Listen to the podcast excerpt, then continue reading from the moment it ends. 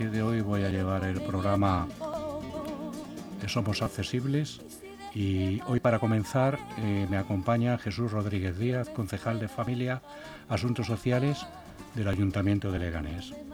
Jesús es graduado en Derecho y Periodismo, ha cursado el máster de Comunicación Corporativa e Institucional porque le gusta dar a conocer el trabajo que hay detrás de numerosas empresas y entidades.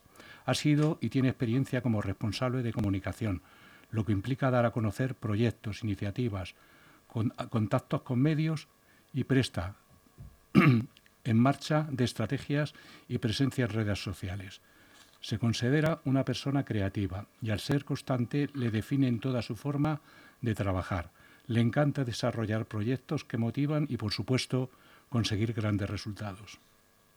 Jesús además ha sido, dentro de la atención a personas con discapacidad, responsable de comunicación del Grupo Esfera. Ha llevado también, dentro de esta emisora que estamos LGN Medios, el espacio muy capaces. Después de ya los 100 días de legislatura en el Ayuntamiento de Leganés y a raíz de tus primeras entrevistas en este medio, ¿qué cambios han efectuado desde la Delegación de Servicios Sociales? Sobre todo en el de las ayudas a familias vulnerables sin vivienda que ha pasado al final. ¿Este objetivo ha comenzado? ¿Qué personas tienen derecho a estas ayudas y en qué consisten? Buenos días, Eduardo. Bueno, lo primero, agradecerte que me hayas invitado al programa y podamos ponernos al día de las novedades del área de asuntos sociales. Bueno, es verdad que como comentabas han pasado 100 días. Em, yo ya me he puesto también al día de muchas cosas que, desconocía en la delegación y yo creo que se ha mejorado. Eh, lo comentaba hace unas semanas, eh, se pusieron en marcha el tema de concesión de ayudas eh, de emergencia social, de teleasistencia de ayuda a domicilio, porque la delegación tenía un grave problema al no haber un técnico con firma, haber un funcionario. ¿no? Esto se ha, se ha resuelto y por lo menos ya se, está, ya se están concediendo estas ayudas. Comentabas el tema de la vivienda, es verdad que es un tema complicado. Nosotros desde Servicios Sociales ayudamos a las familias y a las personas en situación de, algún tipo de exclusión social y lo que se hace sobre todo es tramitar ayudas. Por ejemplo, con el tema del IBIMA nosotros no tenemos competencia, sería Comunidad de Madrid.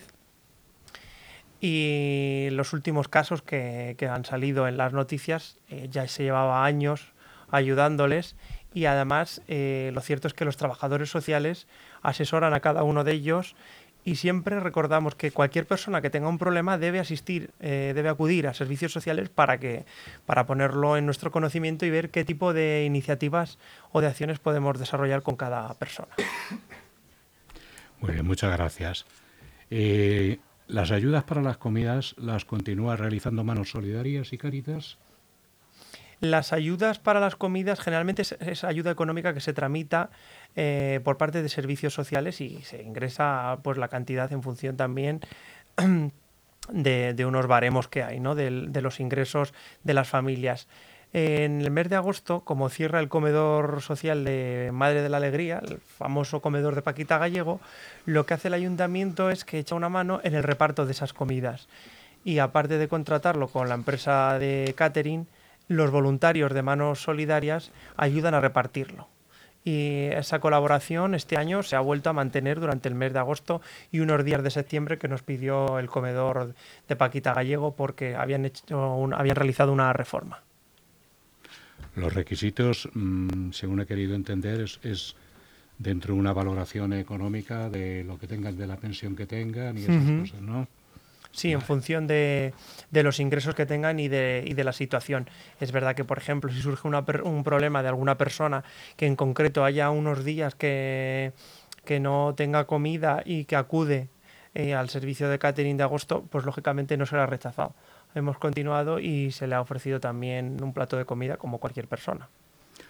¿Los, los usuarios acuden al, al comedor que has dicho o también se les lleva a su domicilio? No, generalmente eh, los usuarios del comedor de Paquita Gallego eh, acuden todos los días ahí al comedor y se encargan las voluntarias de, de, preparar la comida y de repartirlo.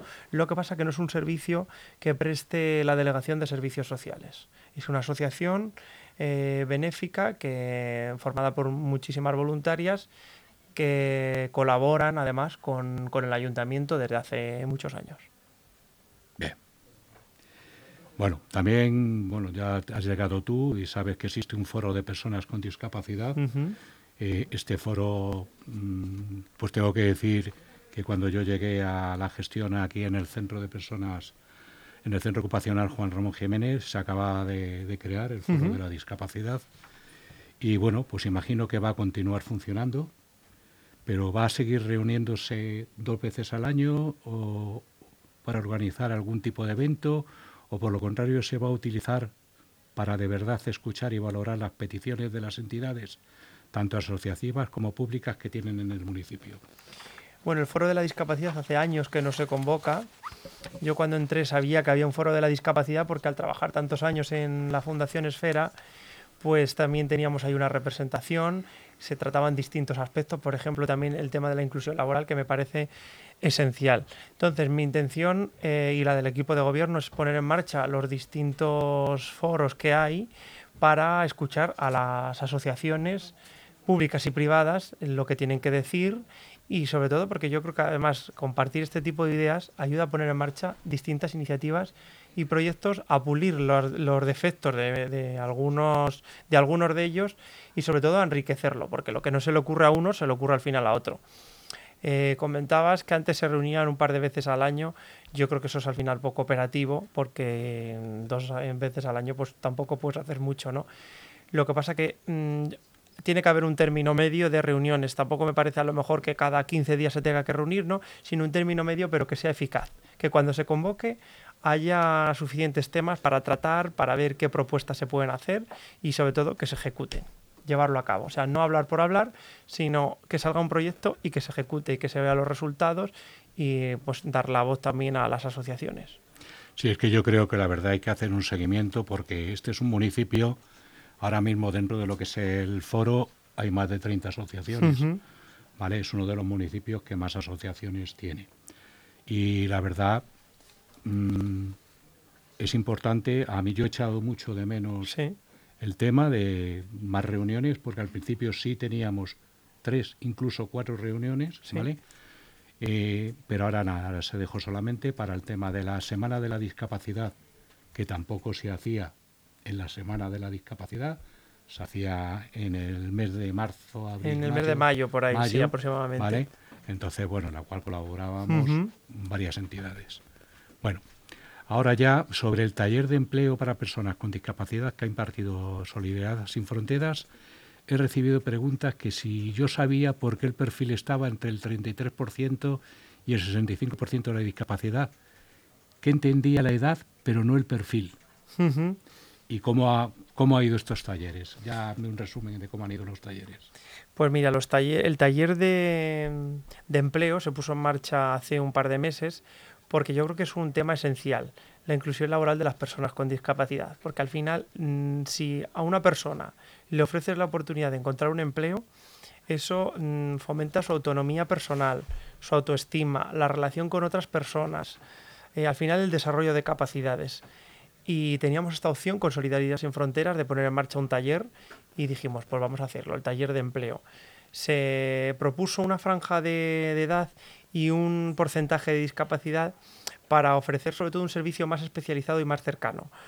Eh, ¿Por qué? Pues porque a lo mejor si pones un porcentaje de mayor discapacidad necesitas más apoyos y yo creo que es más eficaz que eh, se haga un taller, por ejemplo, para cada 10 personas, que en un taller de 50 personas en el que aquellas a lo mejor que necesiten más apoyos no puedan seguirlo. ¿no? Yo creo que, que eso hay que, hay que valorarlo. Lo comentábamos también cuando pasaban algunas actividades de la Fundación y yo creo que a nivel de, del área de discapacidad en el ayuntamiento habría que hacerlo igual, ¿no?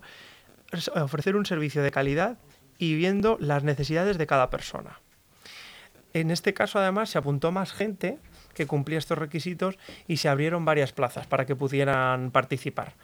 Y después de ese taller nos han escrito otras asociaciones que estaban interesadas y se va a poner en marcha otra iniciativa también para destacar la inclusión laboral, porque lo que se ha tratado en este, en este último taller era, por ejemplo, cómo hacer un currículum, cómo afrontar una entrevista de trabajo, cómo saber relacionarse, es decir, temas eh, teóricos, pero a la vez también muchos aspectos prácticos de, mm, que les sirvan a ellos para encontrar un empleo y para pues, hacer un poco de, desarrollo de capacidades. Bueno, pues nada, yo ya iba a preguntar, que ya me lo has aclarado, que iba a preguntar que yo me ponía un poco en el lugar de, estas personas, porque yo también soy persona con, con discapacidad, que tengo un 65%, y nada, la pregunta era, ¿y si tuviera yo ahora 60 años y un 68%, tal y como me ves, si me tuvieras que valorar, ¿sería admitido al taller o no sería admitido al taller? Sí, yo creo que además, eh, aunque las condiciones se pongan para un taller, yo creo que hay que valorar cada caso de cada persona, ¿no? Y además, sobre todo, mm, en este caso, por ejemplo, surgen otras personas que dices, es que tienen más edad tal, pues a lo mejor hay que plantearse otro taller dirigido a ellos, porque tienen esas inquietudes. Yo creo que al final hay que darlo a conocer y nos viene bien este tipo de, de, cuestiones para ver, pues sí, hay que hacer esta iniciativa o hay que mejorarlo o hay que ampliarlo o a ver cómo se puede hacer. No, no, es que además hay gente, eh, incluso con, entre un 45 y 65% de discapacidad, que está en muy malas condiciones, ¿eh? o tanto físicas, mentales, muchas veces, porque depende del tipo de... Claro, de discapacidad. ¿eh? discapacidad que se tenga, porque estamos en lo de siempre. Cuando hablamos de discapacidad, mm, yo creo que seguimos teniendo un desconocimiento real de lo que es sí, hay muchos prejuicios además también. Hay muchos prejuicios. Y luego, pues yo sigo en el tema de la empleabilidad, mucha falta de apoyo por parte de las familias también. Sí. Porque yo lo he vivido los años que he estado y no sé qué opinas tú, si también muchas veces las familias... Claro, yo creo que muchas veces las familias, por miedo también al desconocimiento o por la sobreprotección de las personas con discapacidad, no, no sueltan ¿no? la mano para decir, vamos a dar una oportunidad a esta persona, a ver si consigue un empleo. No, no, no, es que es mejor que esté con nosotros, que esté protegido. Pero yo creo que, Eduardo, yo creo que eso está cambiando también. En los jóvenes está cambiando. Y las administraciones públicas tenemos que eh, apostar por ello porque al final es un beneficio para la persona con discapacidad y para su familia, cuando vea el resultado.